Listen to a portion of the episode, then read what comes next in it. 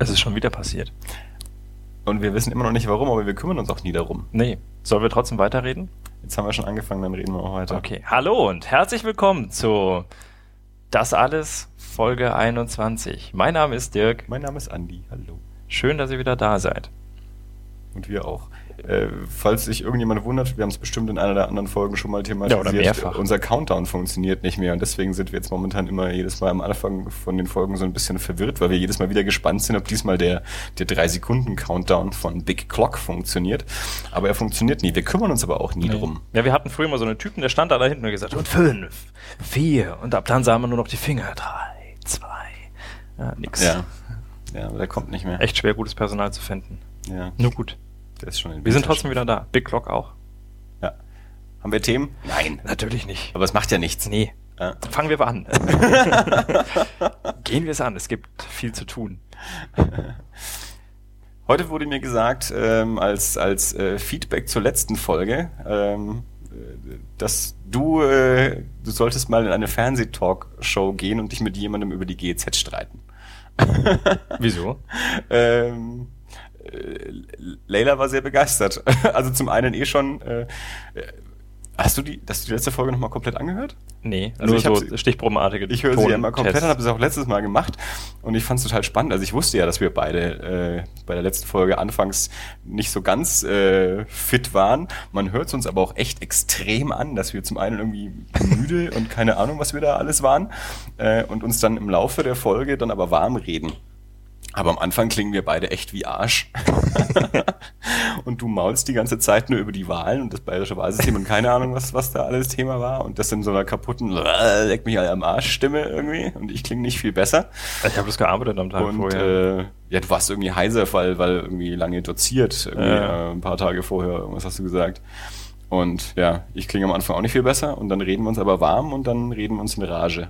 Und dann diskutieren wir über deutsches Fernsehen und die GEZ. Und ja, also äh, Leila ist großer Fan von dir. Die, die, die ist ja auch äh, ein Hörer der, naja, fast ersten Stunde, möchte man sagen. Äh, also sie hat alle Folgen gehört, die meisten mehrfach und äh, musste aber am Anfang auch erstmal überzeugt werden, ähm, wirklich das zu machen. Aber ähm, seit äh, am Anfang war das ja häufig Thema, äh, auch zwischen uns ja, dass ich sehr viel rede und äh, du manchmal. wie, wie, wie, Und äh, ja, äh, se- se- seitdem sich das aber etwas äh, gelockert hat und äh, gibt es also auch Fans, die sagen, Mensch, seit der Dirk mehr redet, umso besser. Äh, Vor allem Leila sagt dann zu mir, dich höre ich ja jeden Tag. Den Dirk höre ich ja nicht so oft. Gut, das relativiert das Kompliment tatsächlich wieder. Du brauchst nicht dein Comicheft angsterfüllt beiseite zu ziehen. Naja, du hast gerade schon ein bisschen mit Wein um dich geschüttet. ja, Tom. aber das war ein anderes Problem. So. Apropos Wein. ja, oh ja, genau. Wir sind ja, wir sind ja, Eine, eine Option, Entschuldigung, als Thema war ja heute tatsächlich auch große Weinprobe. Jetzt darfst du. Ja, also wir, wir, uns begleitet ja nicht ganz seit der ersten Stunde, aber doch schon relativ lange, begleitet, be, begleitet uns der gute 2008er Ja, Spätburgunder Qualitätswein aus Baden. vom Netto. Mhm. Und heute hast du mir ein Glas vorgesetzt und gesagt, fällt dir was auf? Und ich dachte mir, hm, schmeckt der irgendwie, ist ja nicht ganz sicher, ob er schlecht ist oder ist der gekippt? Nein.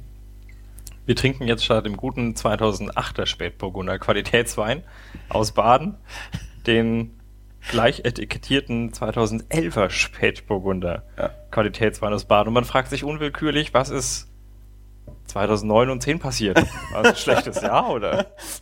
Ja, ich weiß nicht. äh, Ich, ich kenne mich ja, ich, ich bin ja absoluter Weinbanause. Also ich kenne mich ja wirklich gar nicht aus. Ja, deswegen steht auch hinten drauf, der Weinexperten-Tipp, idealer Trinkgenuss bis Ende 12, 14. Na, siehst du, bei mir steht drauf bis 07 2015. Also dafür, dass die drei Jahre auseinander liegen. Oh, was? Moment, du hast den 11er bis 14 und ich habe den 8er bis 2015? Der Achter hat sich echt noch besser gehalten. Ist ja geil. okay, also der hält drei Jahre und der sieben oder so. Habe ich Ja. das gerade halbwegs richtig zusammengerechnet? also wir könnten jetzt den direkten Vergleich machen. Ich ja, den sollte man auch, den, äh, den 2008er sollte man auch kälter trinken. ernsthaft. Ja, ja. Den, da steht Trinktemperatur 14 bis 16 Grad und der hier 16 bis 18 Grad. Ich muss die aber in der gleichen Wohnung aufbewahren. Was mache ich denn jetzt? einen Weinkühlschrank. Ich Ja. kann dir da, ich habe ähm, ich hab da noch Kontakte in der Gastronomie, ich kann dir da Ich habe einen Bekannten, der hat tatsächlich sowas auch bei sich in der Küche stehen. dann äh, frag Äh. den doch mal, ob wir bei ihm aufnehmen dürfen. ja. hm. Weiß nicht. Na gut. Naja, ähm, ich, ich, Also wenn die Qualität von das alles jetzt rapide abfällt, Dann liegt's am bitten wir, 2011er. uns, bitten wir das Her- Herz. Wenn es besser wird, ist gut, weil den 2011er kann man zwar nicht länger trinken, aber bestimmt länger kaufen. Also, ja? dann- Was? Naja, den 2008er gibt's so. ja schon wesentlich länger. Und ist, mein Problem war ja heute, dass ich auch von dem 2008er nur eine Flasche gefunden habe, deswegen habe ich noch eine Flasche 2011er mitgebracht. Und irgendwann stirbt so ein Achter ja sicherlich auch aus.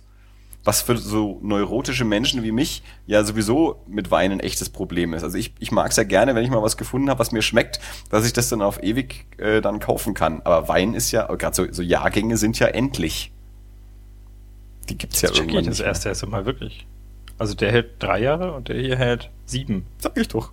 Ja, ich habe gar nicht zugehört. Ich Sorry. Ja, Okay, ja, aber ist ja gut, dass schön. wir zuerst den Elfer trinken. Der hält ja nicht so lang. Ja. Den Achter kann man noch ein bisschen aufheben. Für, Ja, ja. für schlechte Zeiten. Stimmt. Also dann, dann, ja, wenn ich noch Flaschen Achter finde, äh, bunker ich die. Und die Elfer können wir dann immer sofort trinken. Ja, also liebe, liebe Badener, weil Ba- näher ist Badenser? nicht. Bitte? Badenser? Ich weiß nicht, sind das Badenser? Das ist ja, weiß ich nicht, ich habe schon beides gehört und, und auch beides, glaube ich, von dort ansässigen Menschen, dass die einen behaupten, das wäre Bad- Liebe Leute aus Baden. Sehr gut. Ja, weil näher lässt sich dieser Wein nicht, nicht verorten. Ich glaube, wir hatten da schon mal was rausgefunden. Worms. Äh, genau. Abgefüllt von der Cavelli GmbH. Der Vertrieb ist von Cavelli. Abfüller ist DRP 907021. Oh. Meinen hat DRP 342070 abgefüllt. Tja, siehst du mal. Das heißt, äh, die haben vielleicht, ähm, die Achter haben hygienischer abgefüllt, weil der hält länger. Oder steriler. Enthält Sulfite, hast du das auch? Ja, ja, ja gut. Das ist ein bisschen wie, wie, wie, wie Quartett jetzt. Enthält Sulfite, sticht! ja gut, aber du hast den 2008er, das ist so der, Ja, aber dafür haltbar bis 2015, sticht! ja ich sage ja, das ist der, der, Naja. der Ferrari, ja. Der bitte? Der, der, der Ferrari unter den Ach, hat, natürlich. quasi. Herkunft Deutschland, Baden. Diese Badener. Fisch, helles Fleisch, Geflügel, Gemüse. Badenser. Ja, den kannst du nicht zu Fisch trinken. Nicht? Nee. Aber Fleisch, helles Fleisch, Geflügel, Helles Fleisch, Geflügel, Gemüse ist okay, aber Okay. Trinktemperatur 14 bis 16 Grad. Ne, 16 bis 18. Spätburgunder, halbtrocken. Ja, ist Das man darf auch. sich nicht verändert haben eigentlich. Nee, Verrückt. total. Naja, Total crazy. gut. Aber wir haben beide, Und ich frage mich echt, wo die zwei Jahre dazwischen geblieben sind. Das waren die wahrscheinlich sind so, schon verfallen. so super. das, war, das waren so super Jahrgänge, die haben die, die Badener selbst behalten. Hm. Ich weiß nicht, ob ich die Geschichte schon mal erzählt habe, aber wir haben ja mal eine, eine Flasche Brown Sauce von, ich glaube, HP Hm. äh, verschenkt, die wir im, äh, in, in einer unserer Lieblingstränken haben mitgehen lassen. Ähm, haben wir einer lieben Freundin geschenkt, weil die diese Soße so toll fand, aber sie war auch die einzige. Die Flasche war auch noch ähm, original verschlossen und alles. Und dann haben wir die zum Geburtstag geschenkt und die hat sich auch total gefreut. Und äh, noch an diesem Abend fällt mir diese Flasche auch irgendwie wieder in die Hände. Und ich schaue sie mir genauer an und dann sage ich zum Geburtstagskind, Dani, selbst wenn wir dir diese Flasche letztes Jahr zum Geburtstag geschenkt hätten, wäre sie schon abgelaufen gewesen. Es war über ein Jahr, war das scheiß Verfallsdatum halt schon durch. Das tut so einer Soße jetzt nicht schlecht, aber irgendwie. Ich glaube es- insbesondere HP-Soße, nee. da ist ja nur Essig und Zucker drin. Gute, aber, gute Brown Sauce. äh, aber in so in der, in der Gastronomie, äh, wenn, wenn solche Flaschen rumstehen, Ah. das zwickt dann schon erstmal so ein bisschen, wenn man sowas feststellt. Das war im Fischers, oder? Ja. Gut, man muss halt zum Fischers sagen, ich meine, die, die haben das Zeug da, weil man das Essen aus dem Moschees bekommt, aber äh, wird wahrscheinlich einfach nicht so oft. Vielleicht. Ey, pf, keine Ahnung. Also ich, ich, ich esse die ja eh nicht. Ich fand die ekelhaft, die Ja. Soße. Nee, ich finde, ich, also ich habe mich da, ich habe mich dann mal Zeit in England echt dran gewöhnt. Ja, Gut, wenn man nichts anderes kriegt. Ähm, wir haben ja letztes Jahr, um doch mal so halbwegs auch äh, von, von, von Wein und Ablaufdaten irgendwie wegzukommen und so ein bisschen Thema zu machen, ähm, äh, viel über deutsches Fernsehen diskutiert. letztes Mal. Was habe ich gesagt? Letztes, Jahr? Es fühlt sich schon Da so lange an, seit wir uns das letzte Mal gesehen haben. Ach, Dirk. Schleimer. Ja, also ähm, letztes Mal haben wir darüber gesprochen jedenfalls. Und ähm, ich habe gesagt, dass ich damals die Serie Der Tod ist kein Beinbruch so großartig fand von den, äh, von den Misfits. äh, und dass die nicht herzukriegen ist. Dies war veraltete Information, denn ich habe danach nochmal äh, kurz recherchiert und stellte fest, letztes Jahr ist diese Serie auf DVD erschienen. Das heißt, die ist zu haben. Ich habe sie auch sofort bestellt. Ich habe sie hier bei mir in der Hand. Es waren sechs Folgen, wurde dann nicht fortgeführt. Ich weiß aber immer noch nicht, ob das jetzt Absicht war oder ob das ähm, wegen mangelnder Quote der Fall war, dass es nicht fortgeführt würde. Aber es gibt jedenfalls eine DVD, 180 Minuten mit den sechs Folgen dieser Serie. Ich stelle gerade fest, dass die bei Bear Family Records erschienen ist. Bear Family Records ähm, ist ich kenne die auch nur so nebenbei, aber das ist so eine sympathische Plattenfirma eigentlich, die, die so Johnny Cash Country äh, Sachen rausbringt, so Johnny Cash Tribute Alben und äh, Reinhard Kleist, der den Johnny Cash Comic gemacht hat, mhm. der hat gerne mal Sachen für die auch illustriert, äh, also so CD Cover und solche Geschichten gemacht. Aus dem Umfeld kenne ich die eigentlich und jetzt stelle ich gerade fest, dass die auch diese DVD rausgebracht haben. Das finde ich ja ganz spannend eigentlich. Bear-family.com. Vielleicht sollte man mal gucken, was die noch im Angebot haben. Sympathische Firma. Und ich vermute zu sagen, sympathische kleine Firma. Ich glaube, die sind nicht groß. Äh, jedenfalls, diese DVD ist jetzt vorhanden und wir haben ja letztes Mal gesagt, wir, wir, ähm, wir gucken mal deutsches Fernsehen. Also eigentlich ist es natürlich umso besser, wir, eigentlich, wir müssten mal ähm, aktuelles deutsches Fernsehen einfach mal so auf Verdacht gucken und schauen, ob da was Gutes bei rumkommt. Aber ich habe jetzt mal ein paar Sachen auf DVD hier erstanden, die ähm, eigentlich als, als sehr, sehr gutes deutsches Fernsehen gelten. Also Todeskeim Beinbruch, weiß ich nicht, wie das so wegkommt, das mochte ich jetzt einfach. Dann habe ich hier nochmal die erste Staffel von Der Tatortreiniger besorgt.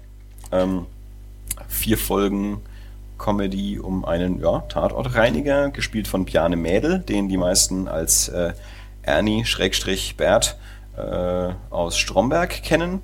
Und der Tatortreiniger ist auch kreiert von Arne Feldhausen, Ralf Husen, Feldhusen, Arne Feldhusen, Ralf Husmann, ähm, der, der, der, Regisseur von, äh, von Stromberg, ist auch hinter Stromberg, der hat auch diese Serie ähm, kreiert. Ich habe bisher nur die erste Folge gesehen, die fand ich sehr, sehr gut. Ähm, es gibt aktuell zwei Staffeln mit jeweils nur so, ja, die erste hat vier, die zweite hat so fünf oder sechs Folgen. Ähm, aber das ähm, ist auf jeden Fall so eine der preisgekrönten und gelobten kleinen Serien der letzten Jahre, ähm, die aber soweit ich weiß im Fernsehen auch keiner anschaut. Und noch eine Serie, die im Fernsehen keiner angeschaut hat, die aber höchst gelobt war, im Angesicht des Verbrechens, großes ähm, Polizei-Mafia-Epos von Dominik Graf. Dominik Graf, auch so einer der größten deutschen Regisseure, einige Kinofilme gemacht, aber ganz viel im Fernsehen auch unterwegs bei Serien. Hat, ähm, der Fahnder hat er früher viel gemacht, ein paar Tatorte, glaube ich, auch. Viel, viel so Krimi-Sachen, sowohl im Kino als auch im Fernsehen. Und hat eben auch diese, ich weiß gar nicht, wie viele Teile das sind, zwölf oder sowas, ähm, 488 Minuten. Ähm, großes Krimi-Epos.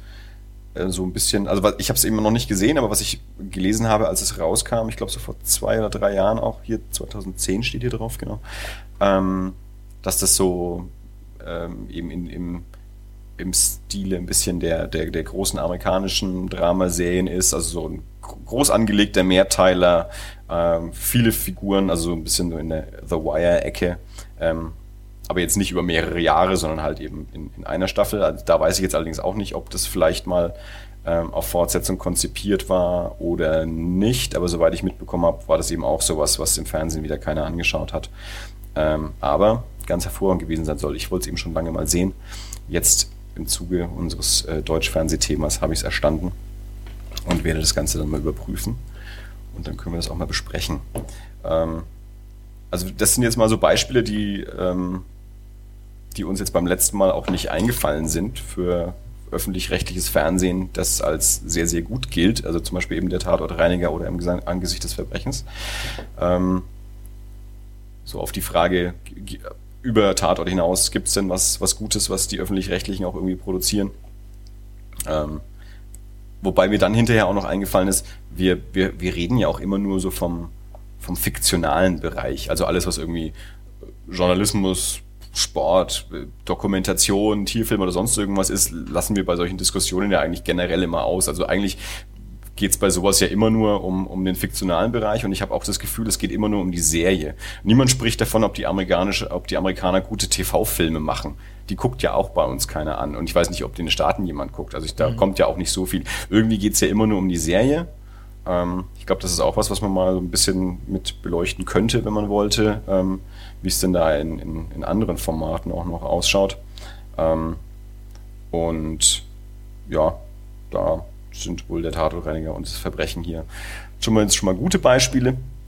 Ähm, nur, dass sie eben das Problem haben, sie kriegen nicht so viel Publikum, dass es sich wirklich ähm, ja, auch, auch in der Quote auswirken würde, dass es wirklich erfolgreich wäre. Es ist halt dann doch immer ein bisschen Nische.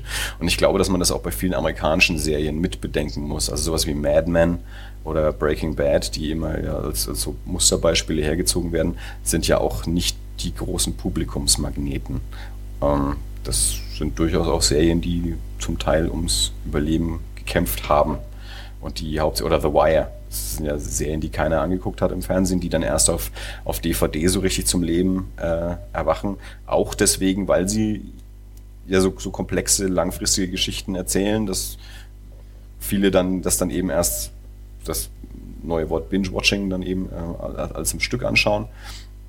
Oder ähm, eben so eine Serie wie Breaking Bad oder auch Sons of Anarchy, die es eben geschafft haben, über, über diese ganzen Jahre, die sie gelaufen sind, oder im Falle von Sons of Anarchy noch laufen, auch tatsächlich immer mehr Zuschauer zu gewinnen, ähm, weil dann eben viele Leute hergehen und nach drei Jahren was von der Serie mitbekommen und sich dann dafür interessieren und dann über DVD oder verschiedene Online-Angebote sich die ersten drei Staffeln halt in der Woche oder zwei reinkloppen und dann, wenn die neue Staffel im Fernsehen kommt, dann eben tatsächlich auch ähm, sie dann auch im Fernsehen anschauen. Also Kurt Sutter hat für Sons of Anarchy seit Jahren so immer so ein, so ein Gewinnspiel sozusagen, wo er sagt, wenn wir bei der ersten Folge von einer neuen Staffel mehr Zuschauer haben als im vorherigen Jahr, dann, dann, dann schmeißt er immer so ein Fan-Event, dass er irgendwelche Fans dann irgendwie einlädt oder hinfliegt, mit denen eine Folge anschaut, ein paar Schauspieler mitbringt und sowas.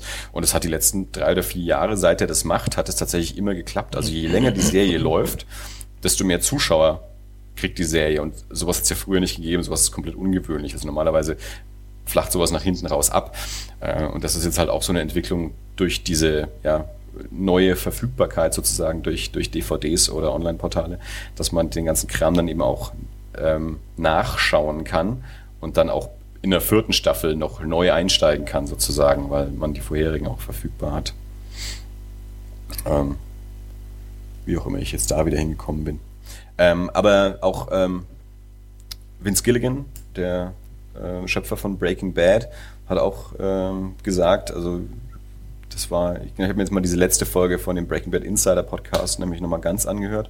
Und er sagte eben auch, ja, hier war natürlich eine super Erfahrung und vielleicht äh, die, die kreativ erfüllendste Erfahrung, die er hatte bisher und auch super Team und eigentlich will man mit solchen Leuten auf immer und ewig arbeiten und es wird schwer, so, so eine Erfahrung nochmal äh, neu machen zu können und, und oder auch so eine Serie nochmal noch mal was Besseres machen zu können. Und dann sagt er aber auch den Satz, er könnte natürlich, was er, was er schaffen könnte, wäre was, äh, äh, was eine ne Serie mit, mit mehr Zuschauern und das wäre noch nicht mal ein Problem. Hm. Also mehr Zuschauer wären kein Problem, was auch darauf hindeutet, also das ist keine Serie, die sehr, sehr große Quote gemacht hat. Also das ist aber bei diesen Kabelsendern ja auch irgendwie immer ein bisschen mit drin. Also die, die empfängt schon mal nicht jeder. Und dann ist es schon ja auch irgendwie alles immer ein relativ spezielles Thema. Es ist halt eigentlich gar nicht auf die breite Masse angelegt. Wir übersehen das gerne mal, weil wir ja in unserer komischen, in unserer komischen Nerd-Welt äh, leben und immer alle glauben, jeder guckt das, weil jeder, jeder spricht ja und dieses, wer ist denn das schon? Jeder spricht davon. Ja, das ist halt mein Twitter-Feed und so. Und wem folge ich? Ja, auch lauter nur so Nerd-Nasen, so ungefähr, ja. Aber wenn ich jetzt da rausgehen würde und mit meinem Bruder oder meiner Familie oder sonst irgendwas spreche, die haben wenn sie was davon gehört haben, dann weil ich es ihnen erzählt habe. Aber in deren Welt taucht sowas ja sonst nicht mhm. auf. Ähm, da muss man ja irgendwie auch mal ein bisschen, bisschen dran denken. Und das ist ja in den Staaten nicht anders. Und dann sind es ja eben die großen Networks, ABC, NBC, CBS, die halt wirklich jeder empfängt, wo die richtig großen Shows laufen, wo auch richtig viele Leute zugucken. Aber da passieren halt schon seit Jahren diese großen Dramaserien nicht mehr. Das Einzige, was da halt noch so richtig erfolgreich läuft, sind halt diese ganzen Comedies, und zwar diese Mainstream-Comedies, Big Bang Theory, Two and a Half Men, solche Sachen.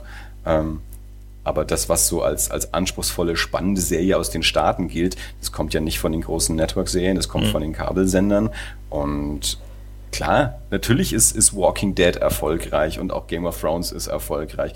Trotzdem, ich, ich kenne jetzt die Zahlen nicht genau, ähm, trotzdem ist es immer noch irgendwie ein bisschen Sparte und sagt ja auch nicht, dass alle Serien solche, solche Zuschauerzahlen haben. Also ich glaube tatsächlich, das, das sind wahrscheinlich so aktuell die zwei Beispiele, die wirklich gute, gute Zahlen haben. Ähm, aber alle anderen Serien, die wir alle als so gut empfinden und das ja auch sind, ähm, die verdienen schon Geld, aber nicht, nicht solche Unmengen, dass sie alles machen könnten, was sie wollten. Also auch die müssen gut haushalten. Hast du Walking Dead angeschaut? Nein. Gar nicht. Nee. Okay. Weil das ist ja auch so die, eine Serie, die ich nur so ein bisschen aus der Peripherie beobachte. Ich habe nur die erste Staffel gesehen, es waren ja nur sechs Folgen. Und seitdem kriege ich hauptsächlich mit, äh, dass die irgendwie ständig, ständig einen neuen Showrunner haben, was irgendwie aus meiner Sicht gar nicht so sehr für die Qualität der Serie spricht. Aber ganz viele Menschen finden es ganz toll, von daher ist es ja wieder irgendwie in Ordnung. Nee, ich habe tatsächlich ein bisschen das Problem, dass ich, äh, das glaube ich, mein, mein, mein Leben mit, mit solchen Regelmäßigkeiten nicht so ganz kompatibel ist. Ja also, gut, es läuft ja nicht im Fernsehen. Also es läuft schon im Fernsehen, aber ja gut, also ich, ich habe noch, nicht, ich hab noch nicht mal einen Fernseher. Das heißt, ich habe auch tatsächlich ein bisschen das Ding, immer man, man müsste jetzt irgendwann nicht. Ich habe auch kürzlich mal, mal äh, angefangen mit The Wire, ja, weil ist ja auch so eine Sache, wo man sagt, könnte man eigentlich gut mal machen. Ja. ja also von dem, was man so drüber liest. Das ist eine super Sache, aber allein schon die Tatsache, dass, dass es als so äh, unheimlich komplex gilt, dass es ich komme da, glaube ich, nicht rein. Ja, das sind klar, also das sind natürlich Sachen, bei denen man auch irgendwie ein bisschen dabei bleiben muss. Ja. Also und wo das, es sich nicht lohnt, mal eine Folge zu gucken und drei Monate später die nächste Folge zu gucken. Ja.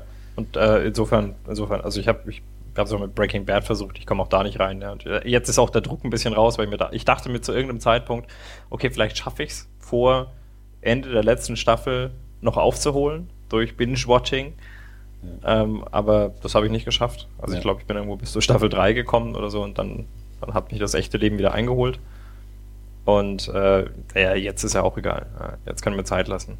Ja, ja. Weil bis ich dann beim Ende bin, redet eh keiner mehr drüber. Da kann man immer noch sagen, ja, war eine super Serie, eine der besten Serien überhaupt. Ja. Wie hast du jetzt erst gesehen? Ja, aber das ist zum Beispiel auch sowas. Also ich, ich, ich, ich denke mir das auch häufiger mal zu dieser, dieser Druck, auch so, man muss sich auch irgendwie abschirmen, um keinen Spoiler zu kriegen und sonst irgendwas. Ähm, weißt du, Romane kann man auch irgendwann mal lesen und man kann auch Fernsehserien irgendwann mal schauen. Also und in, ich kenne das auch von anderen Leuten, also zum Beispiel Chris Hardwick, der ähm, The Nerdist Podcast zum Beispiel auch macht, der sagt auch, also The Wire will er unbedingt mal sehen. Irgendwann mal. Also er schiebt das auch so vor sich hin, weil er auch sagt, das, das klingt so nach so einer, da geht man dann gleich so eine Verpflichtung irgendwie ja. ein. Das klingt nach ja, so einer echten ja. Aufgabe. Also ich will das schon mal sehen, aber, aber da, da muss man sich dann auch so richtig gleich komplett drauf einlassen und, und das, da, da muss man natürlich dann auch irgendwie die Zeit und alles für haben. Das geht halt nicht so nebenbei. So ähnlich wie du es neulich mit, mit dem Louis C.K. Special gesagt hast. Also ich dachte so, neben dem Arbeiten kann ich mal so ein Comedy-Special laufen lassen. Ja, das, das geht da halt nicht, wenn man zuhören muss und wenn man dann irgendwie, äh, was sind The Wire? Ich glaube fünf Staffeln äh, mit, mit jeweils 12 oder 13 Folgen. Ähm, das, ja, da, da hängt man dann schon drin. Also mir geht's halt so, ich habe jetzt natürlich, ich mache jetzt nicht so viele Jobs wie du, also ich habe Freizeit. Äh, ich, ich, ich hänge dann halt tatsächlich auch jeden Abend oder fast jeden Abend irgendwie da und gucke ein paar Folgen. Also ich kann das dann sehr schnell mhm. durchballern. So, ich habe jetzt The Shield angefangen. Äh, ist jetzt auch keine neue Serie mehr, auch schon, schon so wie zehn Jahre alt oder so. Ähm, und habe mir jetzt neulich mal die ersten zwei Staffeln ausgeliehen und habe jetzt am, ähm, weiß gar nicht, vor einer Woche oder so, wenn überhaupt, habe ich angefangen. Habe jetzt elf Folgen gesehen bisher. Ähm, gefällt mir wahnsinnig gut auch. Also das ist jetzt auch kein Geheimnis, das ist auch eine der Serien, die als, als so hervorragend gilt und eine der Vorreiter für die große amerikanische Dramaserie und ambivalente Hauptfiguren und mhm. sowas mhm. und, und so korrupter Kopf, der aber auch nicht ganz so böse ist, aber schon auch richtig böse ist und so. Ähm, und ja, aber ich, ich, ich, ich kann mich dann auch hinsetzen und halt zwei, drei Folgen irgendwie am Stück schauen. Also ich habe die Zeit dafür oder nehmen sie mir dann auch. Allerdings, wenn ich dann immer mal mit so einer Serie oder mit einer Staffel durch bin, dann, dann lasse ich mir häufig auch, auch wieder Zeit, bis ich was Neues anfange, weil ich auch weiß, wenn ich jetzt damit anfange, Ja. dann hänge ich da jetzt drin. Also nicht, nicht, nicht nur, weil die Serie das von mir verlangt, sondern weil ich halt auch so gepolt bin. Dass ich dann halt auch wirklich jede freie Minute nutze sozusagen und halt nicht noch nebenbei, also ich kann auch nicht mehrere Serien gleichzeitig schauen. Ich muss dann die eine oder zumindest die eine Staffel, ähm, muss ich dann erstmal fertig machen, bevor ich was anderes gucken kann. Und ja, dann dazwischen lasse ich mir auch gerne erstmal ein bisschen Zeit, bis ich wieder was Neues anfange und konzentriere mich mal wieder drauf, ein Buch zu lesen oder so. ähm, ja, The Shield, ähm, wo, wo kannte ich schon auch immer irgendwie, ähm, wusste ich auch, dass es toll sein soll, kam dann so richtig bei mir wieder auf, weil Kurt Sutter, der eben Sons of Anarchy kreiert hat, ähm, bei, bei The Shield angefangen hat als TV-Autor. Also der war am Anfang, ähm, ja, Staff-Writer bei, bei The Shield und im, ist im Laufe der Jahre dann auch zum, zum Executive Producer oder was ist irgendwas Producer irgendwie aufgestiegen und ähm, er lief auch bei FX, wie jetzt eben auch Sons und ähm, hat dann so ähm, im letzten Jahr, als die letzte Staffel von The Shield lief, in dem gleichen Jahr lief dann auch die erste Staffel Sons of Anarchy. Ähm, und was halt auch ganz lustig ist, ist irgendwie, wenn du, äh, wenn du diese ganzen Serien anschaust, du siehst halt ganz viele Nasen, die immer wieder auftauchen. Und gerade bei Sons of Anarchy, also die Hälfte der Leute hat irgendwie in Deadwood mitgespielt und die andere Hälfte hat irgendwie in, in, in The Shield mitgespielt. Dann gibt's noch ein paar andere so, aber gerade so was so Nebenrollen oder so Gastauftritte angeht, dann findest du ständig irgendwelche Leute, die, die in, in, in The Shield oder in Deadwood gespielt haben. Hast du Deadwood hast du auch nicht gesehen, ne? Nein. Ja. Soll ich noch ein bisschen über Serien reden? Ich, ich könnte gerade noch einen Sprung zu Justified machen. Was schon länger auf meiner Backup-Liste steht. Also Justified auch unbedingt mal gucken, wer sich für gute Serien interessiert. Was hast du denn die Woche so getrieben? Wir haben es jetzt ja auch wieder zwei Wochen nicht gesehen. War irgendwas Spannendes? Ich weiß gar nicht. Du hast wahrscheinlich gearbeitet viel. Äh, Ja, vielleicht. Ich weiß gar nicht, was habe ich da jetzt gemacht? Müsste ein bisschen in den Kalender gucken, tatsächlich. Schon wieder so Einheitsbrei gerade ein bisschen. Ich war ja neulich mal wieder im Kino. Yay. Ich habe mir Prisoners angeschaut. Okay. mit ähm, Hugh Jackman und Jake Gyllenhaal und einem franco-kanadischen Regisseur, dessen Namen ich jetzt erstens nicht parat habe und zweitens sicherlich auch nicht aussprechen könnte. Ähm, dann spielt auch noch ähm, Paul Dano mit, der den, den Dwayne in, in Little Miss Sunshine gespielt hat und in There Will Be Blood war. Ähm, Terrence Howard, der im ersten Iron Man war und in noch so anderen Filmen, die ich nicht gesehen habe. Ähm, äh, die Tochter von Hugh Jackman, kleine Tochter von Hugh Jackman, wird entführt und die Tochter von Terrence Howard, das ist der Nachbar, auch noch gleich mit. Ähm, irgend so ein, irgend so ein Mini-Kaff äh, im Wald, also es sieht so, also das, ich, wir, wir glauben, wir haben hinterher auch drüber gesprochen und wir meinen, es wird nicht wirklich genannt, wo das ist, aber das, also entweder ist es so, also in Kanada oder so sehr im Norden der Vereinigten Staaten. Also Mhm. es ist so sehr Waldgebiet irgendwie. Es könnte so Holzfällereck irgendwie sein und schaut so ein bisschen aus wie in Twin Peaks. Äh, Das ist ja auch so im, im, im, kurz unter der kanadischen Grenze äh, angesiedelt. Ähm, und die, die Leute sind auch ähnlich drauf wie in Twin Peaks. Also Thomas meint die ganze Zeit, oh Gott, was ist denn das für ein Ort? Die sind doch alle verrückt und das ist alles so trostlos und die spinnen doch alle, die sind doch alle wahnsinnig. Und Kid, warum wohnen die da noch? Warum ziehen die denn nicht weg? Entweder diese Töchter werden entführt und es gibt einen Verdächtigen und Hugh Jackman äh, ist sich auch vollkommen sicher, dass der es ist, äh, beziehungsweise zumindest weiß, wo diese Kinder sind. Ähm, die Polizei muss ihn aber laufen lassen, also ähm, entführt Hugh Jackman diesen Typen, der von Paul Dano gespielt wird, der allerdings auch ähm, nicht ganz auf der geistigen Höhe ist, also der so die, das, die, die mentale Kompetenz eines Fünfjährigen hat oder so. Mhm. Und ähm, sperrt den ein und foltert den, um, um rauszufinden, wo seine Tochter und die Tochter des Nachbarn ist. Und Jake Gyllenhaal, Gyllenhaal ähm, spielt den, den Polizeidetektiv, der den ganzen Fall ähm, betreut. Ähm, der Film hat irgendwie zweieinhalb Stunden, was man ihm nicht zwingend anmerkt. Der Film ist unangenehm, was ihn sehr gut macht. Also er ist extrem spannend. Mhm. Äh, also ich sag mal so, ich habe den eingestuft als, als gut bis sehr gut. Also das komplette sehr gut habe ich ihm jetzt nicht gegeben, aber so gut bis sehr gut. Hauptsächlich tatsächlich die, die Schauspieler, Hugh Jackman und vor allem Jake Gyllenhaal sind wahnsinnig gut. Und die Story ist extrem spannend und hat auch so Wendungen.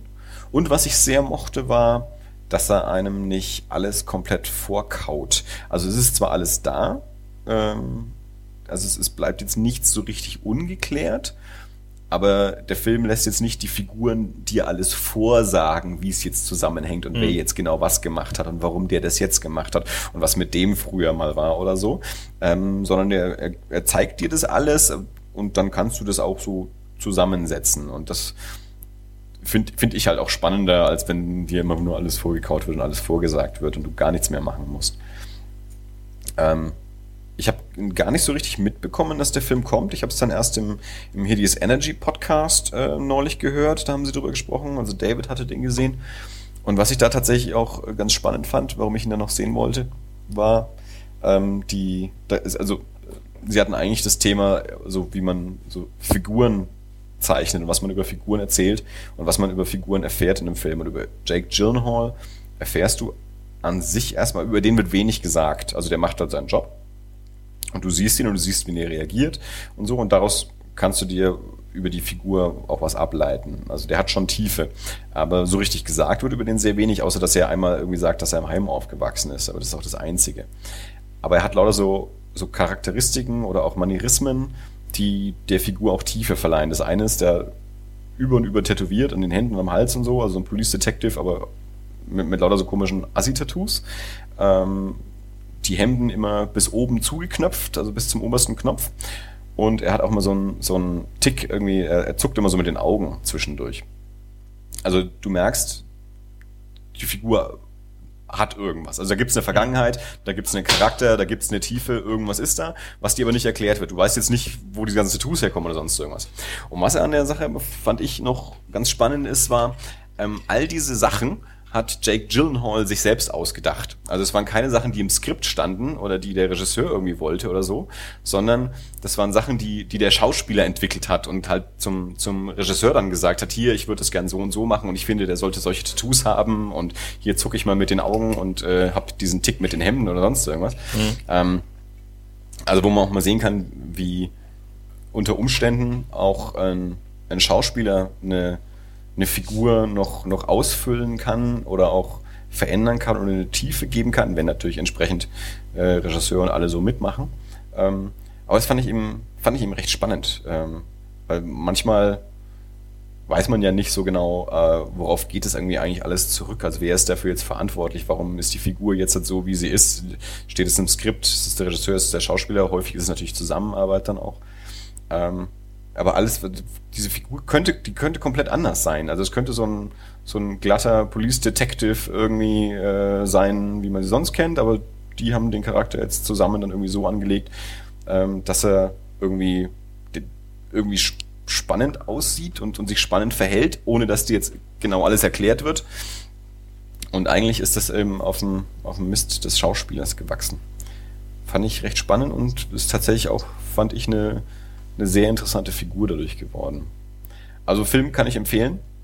Was ich jetzt noch ganz spannend fand, war irgendwie, ich habe mich noch nicht damit beschäftigt. Ich wollte eigentlich noch recherchieren, wie die Altersfreigaben in der Schweiz sind. Hast du davon irgendeine Ahnung? Ich keinen Plan. Weil, also in Deutschland ist der Film ab 16 und Leila war ähm, letztes Wochenende in der Schweiz und hat den Film gesehen und erzählte mir dann, dass der Film dort hat 21 ist. Also anscheinend gibt's in der Schweiz äh, auch Freigaben ab 21. Okay. Ich habe es noch nicht recherchiert, äh, fand ich aber spannend. Ich habe dann auch überlegt, äh, warum? Also wenn, also mein Deutschland ist ja jetzt auch nicht bekannt dafür, dass sie äh, Filme besonders niedrig einstufen. Ähm, und der Film ist bei uns ab 16. Das ist so von dem, was ich vom deutschen Kino her kenne, auch normal, würde ich sagen. Also wahrscheinlich eine, eine faire Einstufung soweit, also innerhalb des Systems, das wir halt haben. Ähm, das natürlich auch mal reformiert gehört. Aber in der Schweiz äh, anscheinend ab 21. Hm. Was macht deine Kurzrecherche dazu? Ähm, es scheint eigentlich so zu sein, dass die FSK-Freigaben meistens übernommen werden und dass es aber tatsächlich kantonal abhängig ist. Mhm. Ähm, die dann teilweise also es war in Luzern. Also ich, die, die allwissende Müllhalde sagt, dass der Film Zwei kleine Helden äh, von der FSK ohne Altersbeschränkung äh, freigegeben wurde und in der Schweiz äh, gab es eine Altersbeschränkung von zehn Jahren. Schau mal an. Hm. Also teilweise sind da wohl doch dann so ganz deutliche Unterschiede. Aber jetzt Näheres. Also ich habe dann noch kurz überlegt, weil da geht's ja eben, also der, der Film heißt Prisoners und, und also genau darum geht's halt auch. Also ständig werden da irgendwelche Menschen eingesperrt. Also diese Kinder mhm. sind halt entführt und weggesperrt. Dann Hugh Jackman entführt den vermeintlichen Entführer und sperrt den weg. Später wird Hugh Jackman auch mal weggesperrt und so. Äh, und dann habe ich noch überlegt, ob irgendwie in der, in der Schweiz irgendwie ein, ein schlimmer Wegsperrskandal war, aber das waren mir die Österreicher. Hm.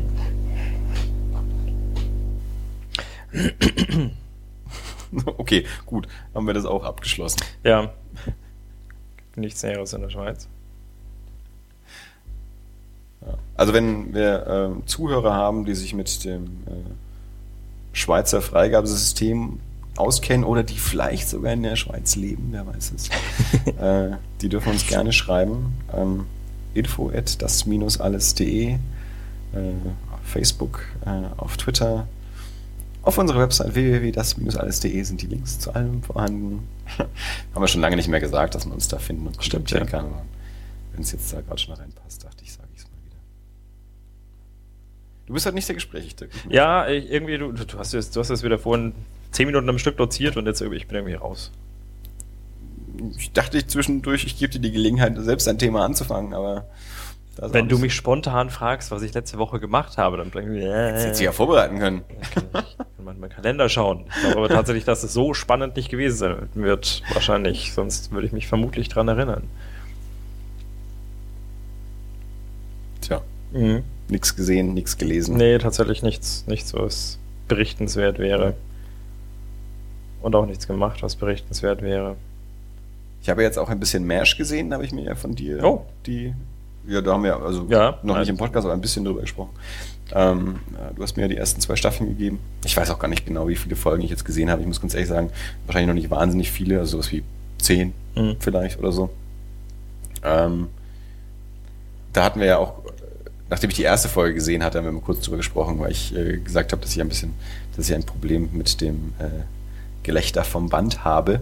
Und dann hast du gesagt, na, es gibt ja auch auf der DVD die Option, es ohne anzuschauen. Und dann habe ich erst gesagt, na wenn, dann muss ich es auch so angucken, wie es damals ausgestrahlt wurde, mit. Ähm, habe es dann aber ab der zweiten Folge dann doch sein lassen. Äh, erstens, nachdem du gesagt hast, ihr das äh, macht doch ohne. Und ich dann auch äh, nochmal kurz, nach kurzer Recherche festgestellt habe, dass das wohl auch bei der, bei der Originalausstrahlung ja so ein, ein Streitpunkt war, dass die, also Larry Gelbart, glaube ich, hieß er, äh, einer der Schöpfer oder der Schöpfer oder so, der dafür zuständig war.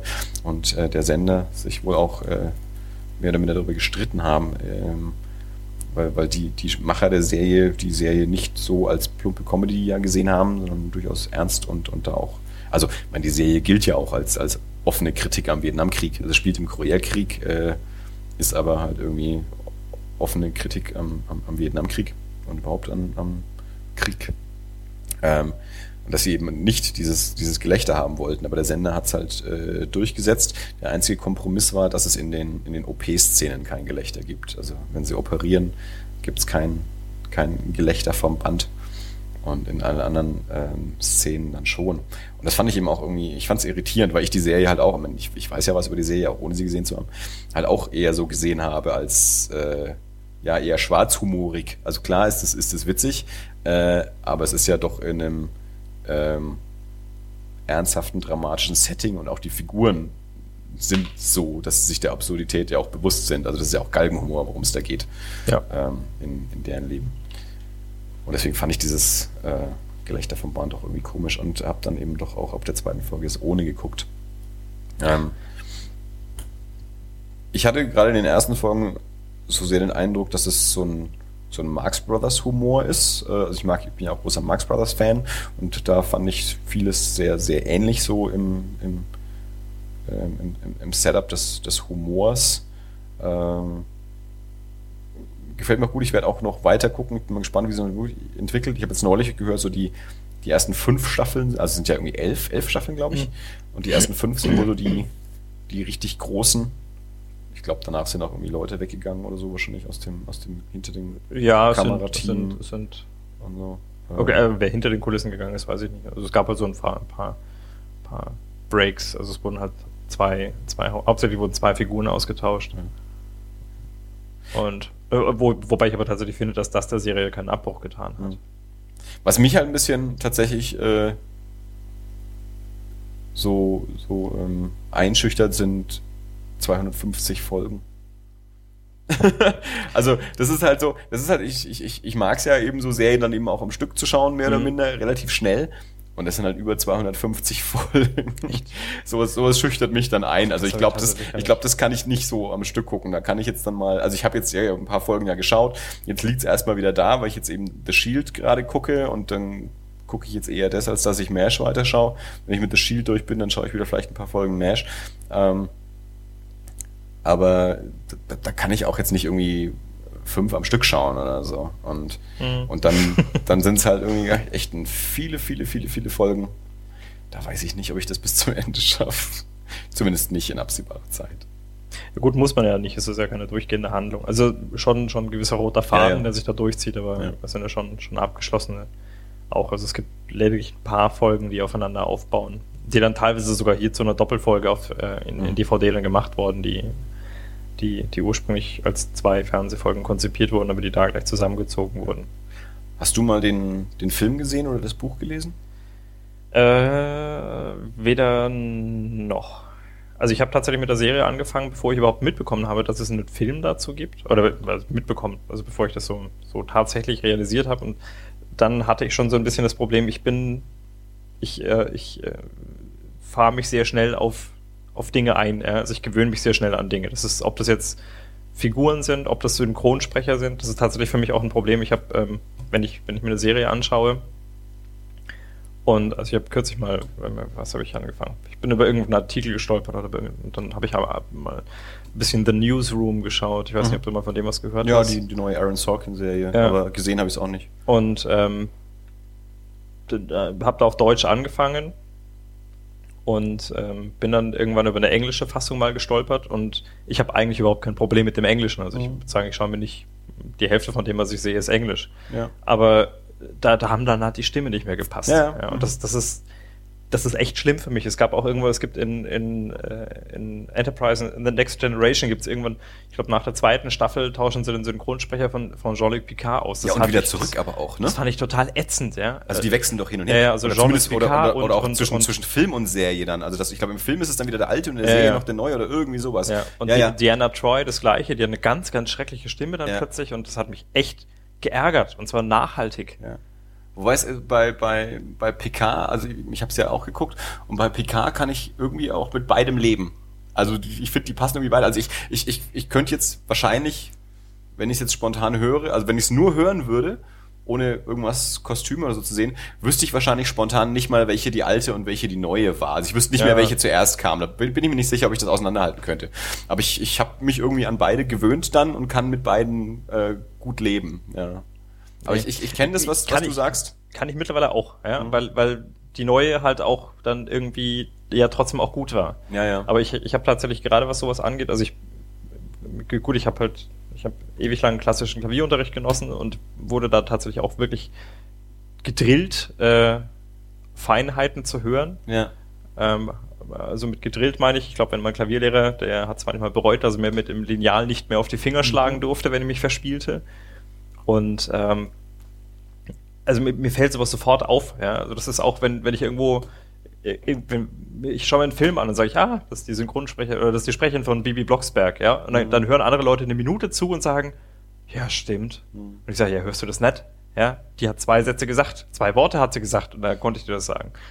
Und ähm, insofern stört mich sowas wirklich massiv, ja, weil das ist halt einfach, da, das, das ist wie den Schauspieler mittendrin zu ändern und nichts dazu zu sagen, ja, sondern man tut's halt einfach. Ja. Ja. Gibt es ja auch, fällt, mir jetzt gerade nicht ein, gab mal eine Serie, da haben sie das gemacht. Naja, gibt, gibt genug Oder gibt Serien. wahrscheinlich mehrere, Also, ja, gibt- wo, gibt wo einfach mal zwischendrin der Schauspieler ausgetauscht wird, kommentarlos. Ja, ja. Ja, meine, jetzt Doctor Who mal ausgenommen, weil da gibt's ja tatsächlich, das ist ja Teil der Story, dass man dort den Schauspieler wechselt. Aber da stellt man einfach jemand anderen hin, sagt, das ist der gleiche wie vorher, sieht zwar völlig anders aus, Ja. wir haben ihm jetzt mal die gleiche Haarfarbe gegeben, aber akzeptiert es mal bitte. Das war ja das Schöne bei Roseanne, da haben sie ja die Becky irgendwann ausgetauscht und auch wieder zurückgetauscht, Ja. aber sie haben das ja zwischendurch ja sogar auch thematisiert.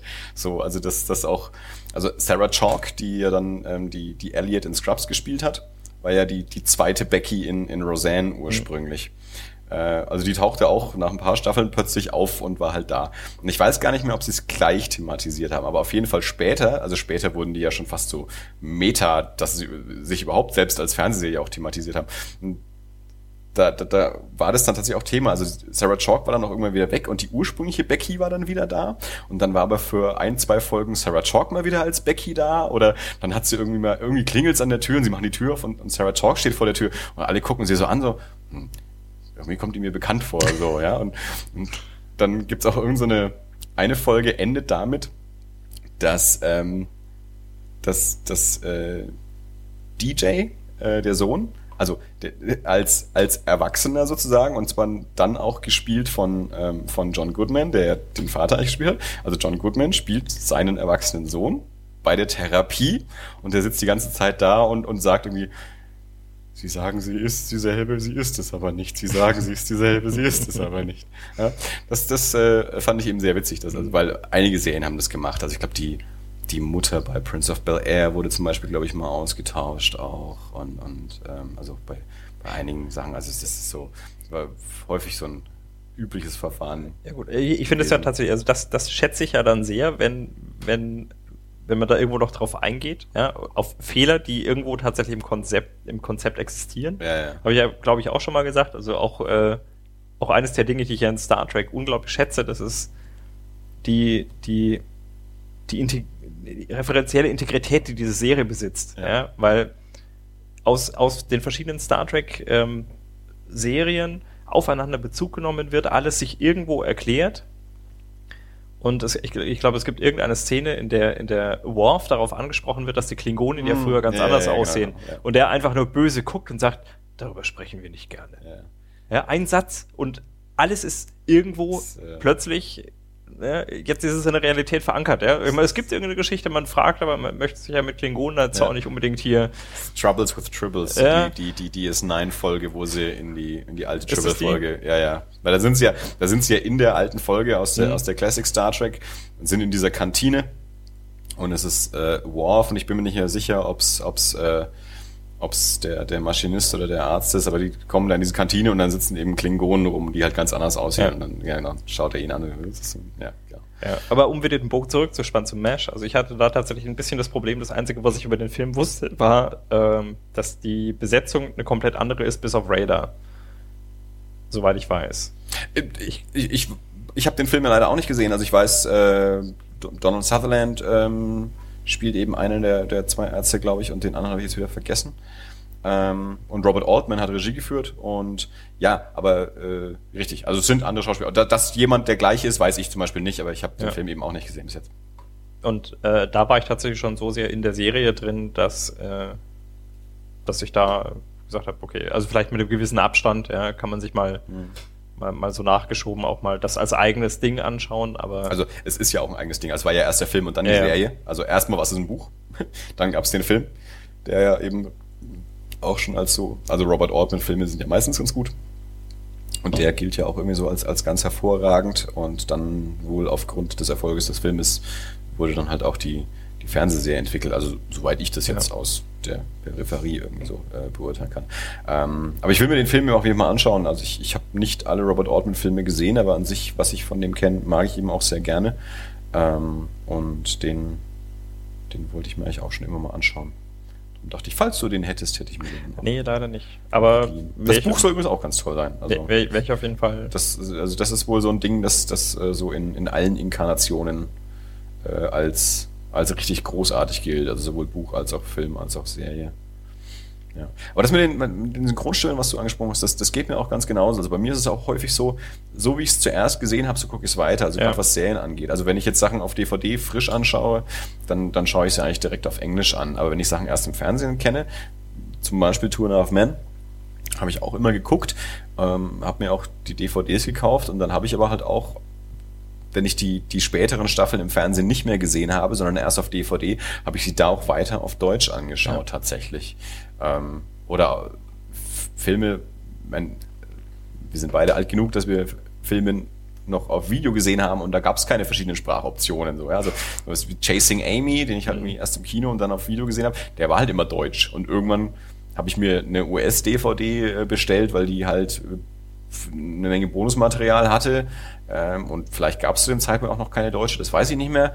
Ähm, ich habe mir dann aber trotzdem auch noch mal eine deutsche DVD irgendwann günstig geholt, weil ich halt einen deutschen Ton zu dem halt irgendwie auch haben will. Oder was ich vielleicht auch schon mal gesagt habe, die, die alte Flash Gordon und Bud, Rogers Serien, ähm, diese alten Serials aus den, aus den 30ern. Ja ich, ich seit Ewigkeiten hätte ich gern eine schöne deutsche DVD-Box von dem Kram, aber es kommt nicht raus und ich, ich drücke mich schon lange um und es gibt amerikanische und englische Boxen und die wären auch gar nicht so teuer, aber ich drücke mich schon lange drum, weil ich eigentlich äh, gern den deutschen Ton dazu hätte, weil ich mhm. das als Kind so gesehen habe und dann irgendwann später als Teenager in Wiederholungen nochmal so gesehen habe und so. Und eigentlich, ich habe neulich mal angefangen auf, ich glaube auf archive.org ähm, sind die halt irgendwie auch. Oder, oder ich habe es auf YouTube hergesucht, das weiß ich jetzt kann man ja wahrscheinlich beides. Und ja, ich, ich kann mir das sicherlich auch auf Englisch anschauen. Aber noch schöner wäre es eigentlich, wenn der deutsche Ton dabei. Mein Bruder hat mir letztes Jahr zu Weihnachten die, die, äh, die komplette Catweasel-Box äh? Äh, geschenkt. Okay. Und dann habe ich auch gleich die erste Folge angeschaut und da habe ich mit meinem Bruder drüber gesprochen und der, der war dann ganz verwundert, dass ich es auf Deutsch angeschaut habe, weil er dachte, du schaust es doch bestimmt auf Englisch. Und ich so, nee, das habe ich als Kind auf Deutsch gesehen, das schaue ich auch wieder auf Deutsch an. Also ich habe mal kurz in die englische Fassung reingeschaltet, ähm, weil es gab irgendein, irgendein Wortspiel oder irgendein Witz, der nicht so richtig funktioniert hat. Und mhm. dann wollte ich halt mal gucken, was sie da im Englischen sagen. Und klar, solche Sachen, das ist eine alte Serie, da haben sie sich mit dem Besetzen teilweise vielleicht auch noch nicht so viel Mühe gegeben oder sonst irgendwas. Manchmal merkt man es natürlich. Ähm, trotzdem möchte ich es nicht auf Englisch sehen. Mhm. Also, weil ich kenne es halt auf Deutsch und ja. das klingt halt so. Und wenn ich es jetzt auf Englisch anschauen würde, das würde sicher auch funktionieren, aber es wäre zumindest, es wäre nicht, es hätte nicht diese Nostalgie, die ich da aber auch so gerne mag und deswegen sowas dann mit deutschem Ton. Ja. Wie findest du Mesh bisher? Äh, ja, wie gesagt, es, es, es, macht, es macht mir schon Spaß. Also ich, ich glaube, ich habe nicht den gleichen Zugang wie du dazu. Ähm, also ich finde es ich find's durchaus lustig äh, und auch ähm, schön, wie sie so diese, diese, diese Balance äh, finden zwischen, zwischen Humor und auch dramatisch. Äh, sind, sind echt gute, gute Figuren auch. Ähm, ich bin mal gespannt, also es ist, äh, ich bin ja noch nicht sehr weit hm. und viele Serien entwickeln sich ja auch und, und finden dann so ihren Ton und ihren Stil und alles und so. Ähm, also ich werde schon mal weiter gucken und, und bin gespannt, wie es dann da noch so weiter wird. Ähm, aber es ist, ja, wie gesagt, es ist nicht so, dass ich jetzt irgendwie den, den, den ganz schlimmen Drang habe, jetzt immer gleich ganz viele Folgen ja. zu gucken oder jeden Tag irgendwie zwei Folgen zu schauen oder so. Also mit Mesh ist ja tatsächlich, habe ich äh, eine Erfahrung gemacht, die ich, die ich da, äh, sonst, glaube ich, nur mit, äh, auch mit Star Trek gemacht habe in der gleichen Form.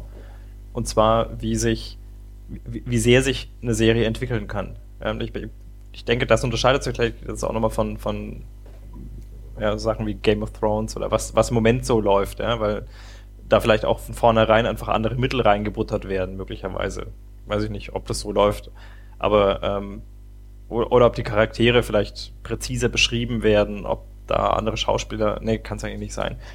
Also mir ist es aufgefallen mit, mit, mit Star Trek Next Generation, als ich irgendwann vor ein paar Jahren die, die, die Boxen mal äh, dann, dann hatte und von vorne angefangen habe, einfach mal. Und ich habe die erste Folge gesehen und ich dachte mir, ach du ja. Schande, ist das, ist das, ist das platt? Ist das flach? Ja, also laut, äh, wirklich farblose Charaktere und also es ist einfach nur, es ist echt einfach nur schlecht. Ja, also wenn ich jetzt nicht der Nerd wäre, der ich bin, könnte ich es nicht anschauen. Und das kann aber tatsächlich ja nicht in den Darstellern liegen. Ich, ich habe tatsächlich, ich habe Patrick Stewart live gesehen im Theater. Das, das ist, der ist Hammer, der Mann, ja. Also ich stehe total auf den. Und äh, daran kann es nicht liegen. Ich weiß nicht, woran das liegt, aber wenn du dir jetzt dann die späteren Folgen anschaust, ja, das sind, das sind ausgeformte Charaktere mit, ja. mit, mit, mit ihren Eigenheiten, mit ihrer eigenen Geschichte, mit das sind komplette Menschen, ja, da stecken Schicksale dahinter. Und du hast diese ganze Entwicklung irgendwo mal mitgekriegt. Und das ist beim Mesh schon auch so. Ich, meine, ich glaube tatsächlich auch deswegen, ich weiß nicht, weil du sagtest vorhin, die Staffeln 1 bis 5 wären so die guten, ja. Ich, ich bin tatsächlich, also auch wenn ich die früheren, die früheren Rollen mochte, ich glaube, es sind tatsächlich, ähm, ich habe vorhin gesagt, es wurden zwei Charaktere ausgetauscht, zwei von den Hauptcharakteren. Also es wurde hauptsächlich, es wurde der Kommandant wurde ausgetauscht. Mhm. Ja, es wurden drei ausgetauscht. Der Kommandant wurde ausgetauscht, dann wurde einer der Ärzte ausgetauscht und dann noch einer. Also als erstes, ähm, als erstes geht, äh, glaube ich, ich weiß es jetzt gerade gar nicht, ist schon eine Weile her. Ähm, wie hieß der? Der, der nicht Alan Elderarts? Trapper. Trapper, genau. Also ich glaube, Trapper geht als erstes. Dafür kommt BJ Honeycutt. Dann geht der Kommandant von dem Lager. Und äh, da kommt, und der ist ja tatsächlich am Anfang auch eher eine Witzfigur. Henry, ja. Ja, ja. Henry ist ja eher schon so, so ein bisschen so eine Mit traurige Witzfigur. Fischerhut und ja. Äh, ja. Und, und alle ähm, tanzen ihm so ein bisschen auf der Nase rum. Genau, und der, der wird dann auch ausgetauscht und ähm, gegen, gegen einen deutlich weniger witzigen, ähm, dem, man, dem man so das Militärische auch deutlich eher abnimmt dann. Mhm. Aber ich finde, das tut der Serie tatsächlich gut, ja, weil es dem Ganzen ein bisschen mehr Realität verleiht. Ja, also das ist, ich, du, du sagst, du schätzt diesen Marx Brothers Humor, der so drin ist. Ich finde tatsächlich noch, ähm, also sie nehmen so ein bisschen den Humor raus oder der Humor wird ein bisschen subtiler. Ja. Und ähm, das, das finde ich tut dem Ganzen wirklich gut. Weil wie du schon sagst, es ist zwar klar lustig, aber ähm, halt von einer, von einer sehr ernsten Thematik. Und wenn man so ein bisschen so die, die, die Hintergrundinformationen weiß, ich, ich habe irgendwann mal gelesen, dass, dass Alan Elder tatsächlich vertraglich sich zusichern hat lassen, dass pro Folge mindestens eine OP-Szene vorkommt, um die Dramatik dessen zu beschreiben. Und wenn es noch so lustig ist, eine OP-Szene kommt vor mhm. pro Folge. Ich glaube, das hat nicht ganz funktioniert, aber ich würde mal vermuten, von 250 Folgen bestimmt in 230 wenn, wenn nicht tatsächlich überall. Ich, ich glaube, es gibt vielleicht wirklich ein oder zwei, in denen, in denen es nicht ist. Aber ich kann es gar nicht so richtig einschätzen. Also ich habe so in, in, in den so gefühlt von den, weiß nicht mehr genau, zehn Folgen oder was, die ich jetzt gesehen habe, hätte ich gefühlt fast gesagt, dass das in der Hälfte keine OP-Szene sind. Aber ich weiß es nicht. Kann natürlich auch sein, dass das auch erst später. Vielleicht kam das auch erst später dazu. also aber ich, und ich kann mich auch täuschen. Also, mhm. die sind ja auch häufig sehr, sehr kurz, diese OP-Szenen dann. Also, das ja, kann man ja auch wieder vergessen. Ja, ich bin gespannt. Ähm, also gleich, ich werde es auf jeden Fall irgendwie weiter gucken. Würde ich empfehlen. Ich versorge dich gerne ich, mit den ich, anderen Boxen. Bitte? Ich versorge dich gerne mit den anderen Boxen. Ja, und wenn du dann mal so weit bist, ja, wenn du noch zwei oder drei andere Serien zwischendurch immer mal wieder schaust, dass du mal bei Staffel 11 ankommst, dann schaue ich mir vielleicht zusammen mit dir die, die Das wäre da, da, da, das wäre eigentlich glatt eine, eine Aufgabe, dass ich es wirklich durchziehe, damit wir zusammen die letzte Folge anschauen können. Was ich noch bei Star Trek sagen wollte, äh, mein lieber Freund Felix ist ja auch ein großer Star Trek-Freund ähm, und den den, den kannte ich ja auch dann schon, als, als die Serien noch liefen. Also wir, wir beide hatten ja, als die Serien noch liefen, nicht so, also eigentlich mhm. keinen Kontakt zu dem Zeitpunkt.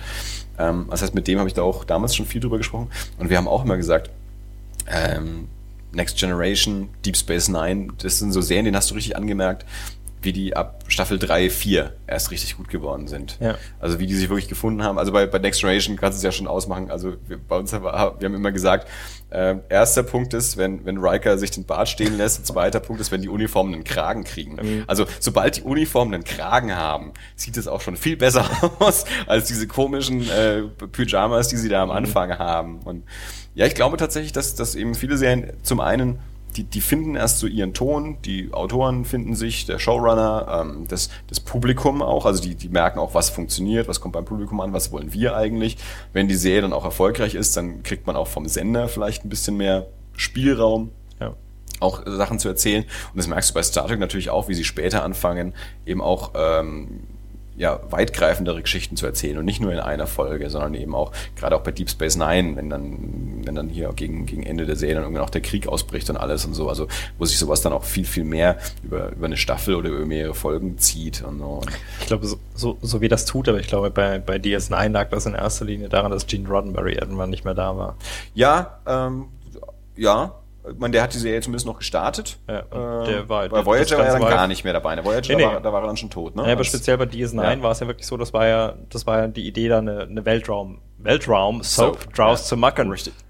Richtig, correct. Ja.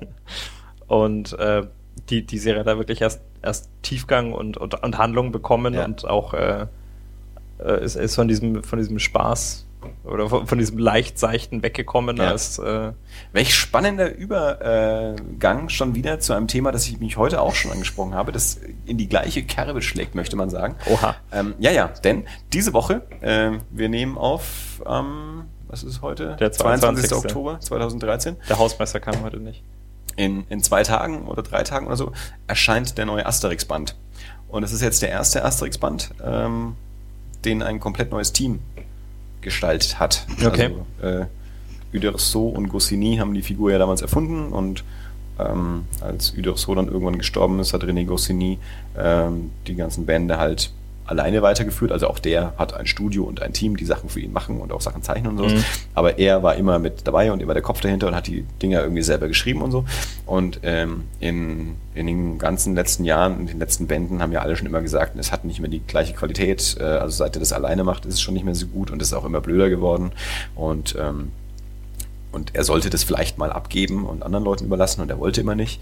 Und jetzt vor ein paar Jahren war es dann endlich soweit, dass er gesagt hat, okay, er lässt jetzt andere Leute ran. Und es gibt also einen neuen Autoren und einen neuen Zeichner, ähm, die jetzt den neuen Band gestaltet haben. Und es wird natürlich ja, voller Spannung erwartet ähm, jetzt hat und man erhofft sich äh, ja, neue Impulse sozusagen. Oder auch so ein bisschen, dass die Serie vielleicht zu, zu einer gewissen alten Stärke wieder zurückfindet, wenn nicht äh, der alte, vielleicht etwas verbohrte und ich mache mein Ding und alle müssen Ja sagen, ähm, da, da mehr dran ist, sondern das frische Leute machen. Und ähnlich ist es jetzt natürlich auch mit Star Wars, also wo auch alle oder viele Leute gesagt haben, gerade mit Episode 1 bis 3, das Problem ist, äh, dass, dass sich niemand mehr traut, zu George Lucas auch Nein zu sagen und alle einfach ihm nur huldigen, ob der Leistung, die er früher mal gemacht hat und deswegen vielleicht die neuen Filme nicht mehr die gleiche Qualität haben. Und äh, dass es eben mal Zeit ist, dass ähm, ja, dass, dass jemand anderes an die, an die Serie rankommt, jemand, der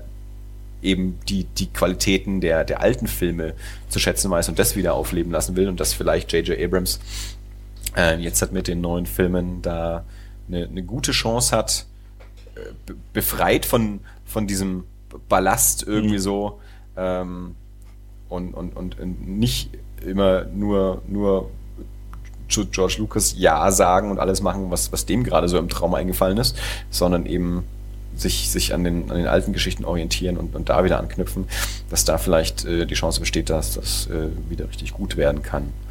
Und äh, das war ja dann bei DS9 vielleicht auch so.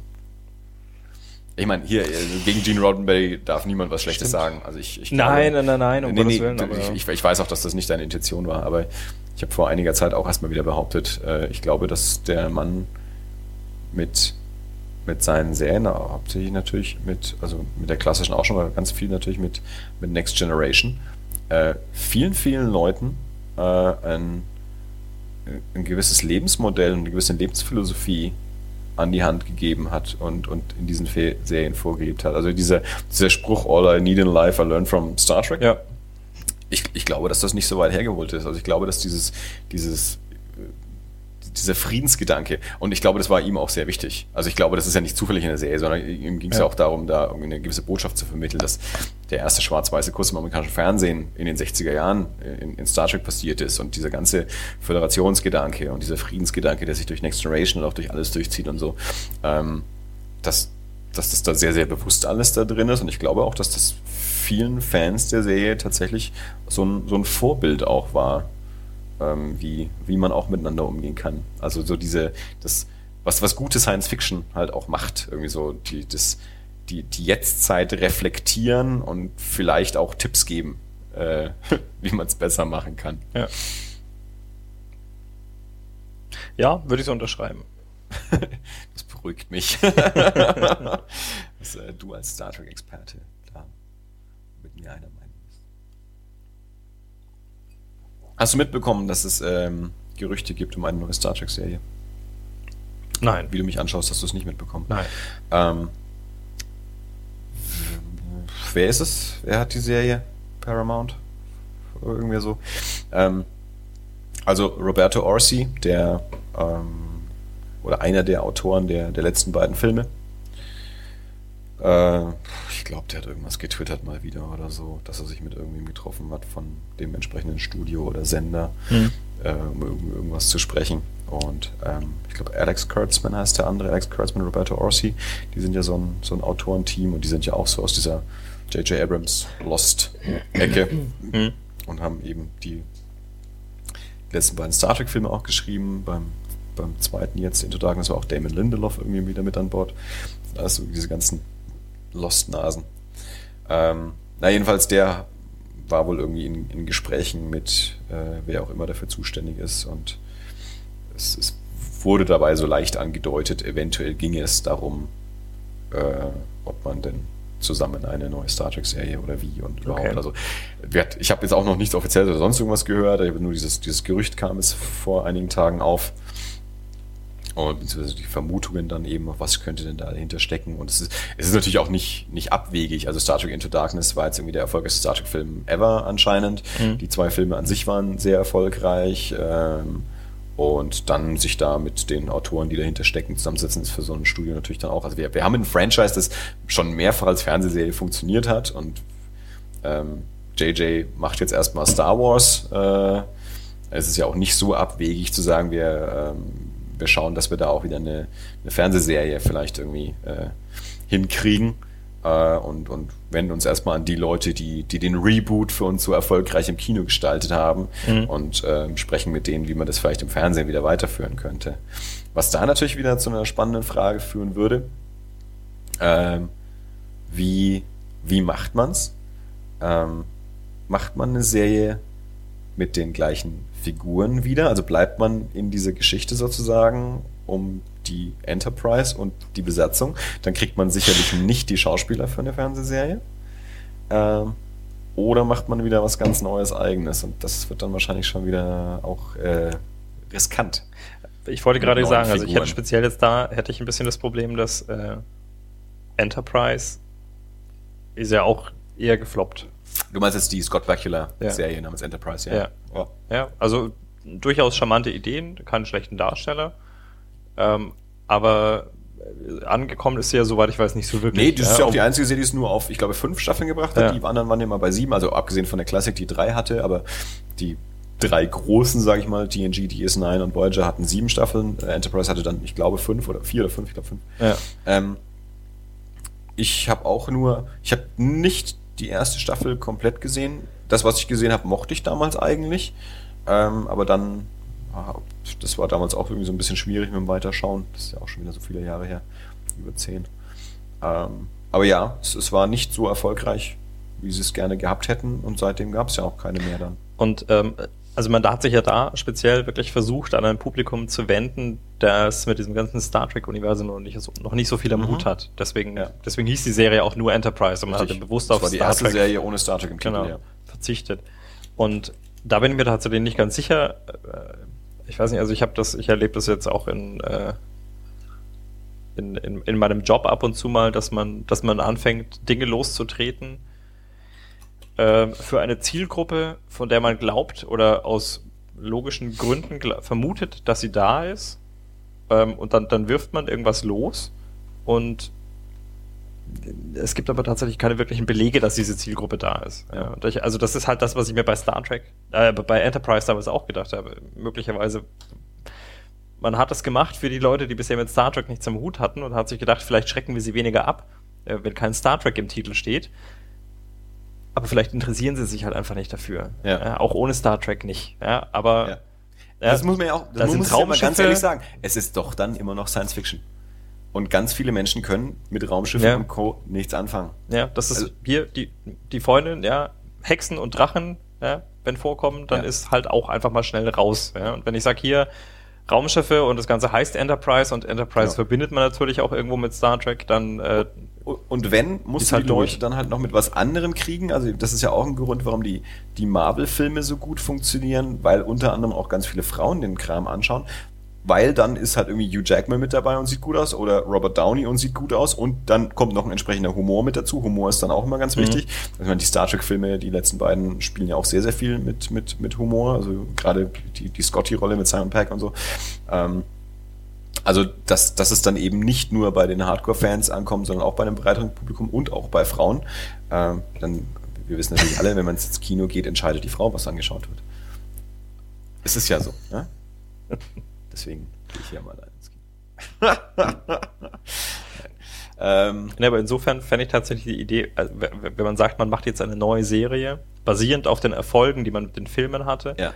wäre das tatsächlich, glaube ich, so leid es mir tut, für das äh, Franchise die, die wahrscheinlichste Variante, dass da was Erfolgreiches draus werden würde.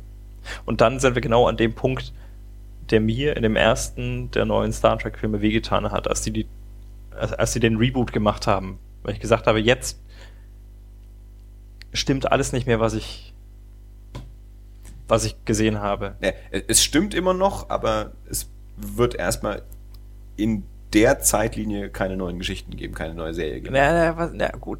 Was, was, die Diskussion also, das, doch schon mal. ja, schon, aber das, das, das ist jetzt schon arg, na, äh, schon, schon, schon ziemlich metaphysisch, wenn du sagst, hier, ähm, das stimmt schon, aber es hat halt in dieser Zeitlinie nie stattgefunden. Und wenn jetzt in dieser Zeitlinie mit den neuen Darstellern aus den, aus den Abrams-Filmen äh, Geschichten produziert werden, dann ist das halt die aktuelle Zeitlinie. Ja, ja. ja das ist die Zeitlinie und die andere Zeitlinie die hat's halt nicht gegeben. Doch. Naja, schon irgendwie. Die Diskussion aber haben wir doch schon mal geführt. Ja, in der Realität nicht. Ach. Doch. Das ist alles parallel. Nee, aber was ich, das, was ich halt viel spannender finde, also klar, ich meine, wenn sie jetzt was Neues machen, dann werden sie es an die Filme jetzt anschließen. Ja. ja. Ähm, aber dann tatsächlich die Frage, also ich, ich, ich halte es für schwierig, eine Serie zu machen mit ganz neuen Figuren, also ohne mhm. die Enterprise Crew und ohne die Enterprise.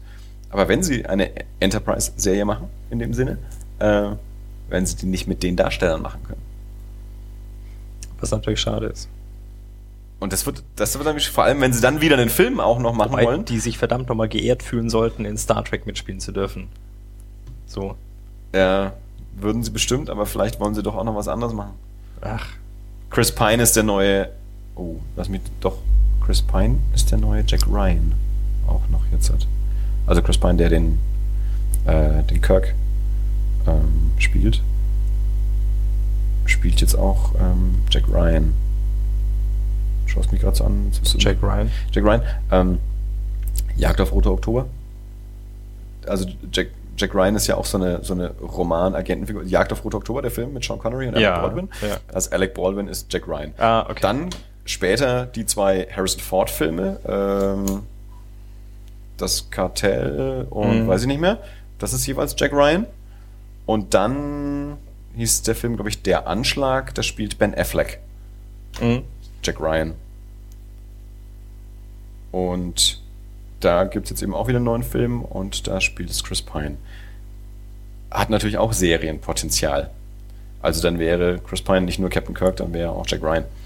Und solche, solche, solche Leute mit einer, mit einer laufenden Filmkarriere ähm, binden sich jetzt nicht auf, auf unzählige Jahre an eine Serie. Ich meine, es, klar sind in den letzten Jahren viele, viele sollten sie verdammt nochmal tun. Viele Filmleute auch in Serien gegangen, aber das ist meistens, wenn wenn es eben, also ich meine, das, das, das große Beispiel war natürlich ähm, Kiefer Sutherland mit 24. Also mhm. der der hatte mal in den 80ern, 90ern eine, eine großartige Filmkarriere, dann nicht mehr und dann ähm, ist er im Fernsehen groß rausgekommen, dass er dann auch wieder Filme drehen konnte und den Weg sind mittlerweile halt einige Leute gegangen und das Kevin Spacey, Spacey jetzt mit mit House of Cards diese Serie gedreht hat und so.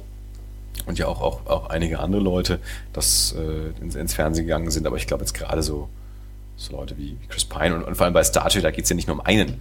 Also da geht es ja um einen Haufen Leute. Irgendwie Zoe Saldana hat auch eine Filmkarriere und, und äh, trotzdem. Die sollen sie mal hier. Ja, sollen sie mal, stimmt. Ja. Das, hast du eigentlich recht. ich glaube, am F Film verdient man auch immer noch ein bisschen mehr als bei beim Fernsehen. Ach, die verdienen bestimmt beim Fernsehen auch genug. Die sollen sich mal an dem Durchschnittseinkommen orientieren und sich dann sagen, hey, mit, genau. mit Star Trek kann ich legendär werden. Ja? Aber die sind halt leider, glaube ich, sind die meisten sind halt davon Schauspieler geworden, um nicht immer die gleiche Rolle zu spielen. Ach. Vielleicht wird es ja auch gar nicht passieren. Mhm. Ja, aber jedenfalls. Okay, also wir sind mal gespannt. Wir, be wir, beobachten das mal. Ja, das ist ja sowieso. Mhm. Ich meine, wir machen ja nichts anderes. Wir sind doch nur Beobachter. ja. Deswegen machen wir ja einen Podcast. Deswegen machen wir ja nicht selber irgendwie äh, Geschichten, sondern wir reden nur drüber. und schreiben unsere eigenen Geschichten über die Beobachtung. Ja, der 2011er ist aber auch. Diese Sulfide, die da drin sind. Ja, Hey. ja also, vor allem, ich weiß nicht, ob ich den halt wirklich auf 16 bis 18 Grad, also. Nee. Irgendwas stimmt da, stimmt da nicht. Also der hat garantiert mehr. Wenn der Raumtemperatur hat. Weinexperten-Tipp. Äh, Vielleicht, wenn du ihn in deinen Weinkeller legst, ist er schon mal ein bisschen besser. Aber zumindest, äh, was mich sehr beruhigt, ähm, beide Flaschen sind nicht für Schwangere geeignet. Okay. Äh, ja, und ähm, Ja. gibt's noch ein Thema? Ich bin äh, mir gerade nicht sicher. wir sind jetzt bei einer Stunde 15, was ja auch schon wieder eigentlich keine ganz schlechte Zeit ist. Äh, Ich, ich, ich habe kürzlich ähm, mit einer Kollegin ähm, irgendwo ein Gespräch, äh, eine Besprechung gehabt mit einer Professorin und die meinte dann irgendwann so zum Schluss, war das alles? Und ich bin, ich bin in schallendes Gelächter ausgebrochen. Ist dir direkt einen Flyer gegeben? Ja, nee, hatte ich leider kein Einstecken, aber ich, äh, ich, hatte in, ich hatte in diesem Gespräch nicht damit gerechnet. ähm, Äh, Du hast sofort gesagt, das war bestimmt noch. aber, ja, ich habe dann gesagt, wir machen einen Podcast und äh, das sind im Normalfall die den Schluss einleitenden Worte. Ja, also ich, ähm, ich verspreche, wir versuchen, ich verspreche, wir versuchen, das ist natürlich auch schon mal sehr Mhm. vage, ähm, auch mal, mal wieder gezielteren Inhalt vorzubereiten und das am besten auch äh, gemeinsam. Ja, vielleicht schaffen wir es ja tatsächlich mal in, dieses, in, diesen, in diese deutsche Fernsehlandschaft einzusteigen. Ja, wir müssen uns einfach mal ein bisschen Zeit nehmen. Das ist ja auch gar nicht, mal gut, ich, angesichts des Verbrechens natürlich schon länger, aber Mhm. ich meine jetzt hier, Tod ist kein Beinbruch, komplett wären es drei Stunden. Man muss nicht mal alle Folgen sehen wahrscheinlich. Tatortreiniger, das sind zusammen 100 Minuten, also das ist Spielfilmlänge. Ja? Und ja klar, das Verbrechen hat halt 488 Minuten. Da bräuchte man ein bisschen länger. Aber zumindest, wenn man von allem mal ein bisschen was anschaut, kann man ja auch schon mal drüber was sagen. Ich meine, ich, ich werde sowieso auch komplett gucken, aber wenn wir zumindest teilweise was gemeinsam gucken können, irgendwie mal, wäre das ja schon mal was. Vielleicht schaffen wir das ja demnächst mal einem Sonntag oder so. Wenn du auch äh, irgendwie mal ein bisschen Zeit in deinem äh, vollgepackten Kalender findest. I'll try my very best. Ja, genau. Ein Wendecover. Ja, ja. Ist ja super. Beim Verbrechen habe ich es auch schon gewendet. Ich wende die tatsächlich immer, diese Wendecover. Okay. Ja. Und was ist dann auf der Rückseite? Also, ich, ich, ich zeig's dir mal, das ist jetzt äh, nicht offen der Tatort, aber ich zeig's dir mal beim Verbrechen. Ist dir das noch nie aufgefallen? Wann hast du deine letzte deutsche DVD gekauft? Es gab vor ein paar Jahren ähm, eine neue Regelung, dass die FSK-Freigabe Ah, mit so okay. einem dicken, großen Siegel Ja. vorne drauf sein muss auf dem Cover. Das fanden hauptsächlich Sammler alle blöd. Und seitdem machen das die meisten deutschen DVDs, dass sie, wenn sie verkauft werden, Mhm. dieses Siegel vorne drauf haben. Okay. Und dann kannst du sie aber rausnehmen. Dann hast du exakt das gleiche Cover nochmal, nur ohne das äh, FSK-Siegel Mhm. und kannst es dann wieder reinstecken. Also früher hattest du ja zwei verschiedene Seiten. Ja. Wenn, man, also manchmal war auch gar nichts auf der Innenseite, aber häufig hattest du dann innen eben auch so Beschreibungen der einzelnen Episoden oder sonst irgendwas. Das gibt's schon lange oder seitdem nicht mehr so häufig, sondern eben immer so als, als Feature dann eben drauf mit Wendecover, dass du weißt als Sammler, ah, wenn ich diese DVD kaufe, dann kann ich das Cover auch umdrehen und muss mir dieses FSK-Siegel nicht anschauen. Toll, oder? Wahnsinn. Und seitdem, ich mache das aber auch so. Eigentlich ist mir das ein bisschen wurscht, aber trotzdem, immer äh, drehe ich tatsächlich auch diese Cover um. Damit das FSK-Siegel weg ist.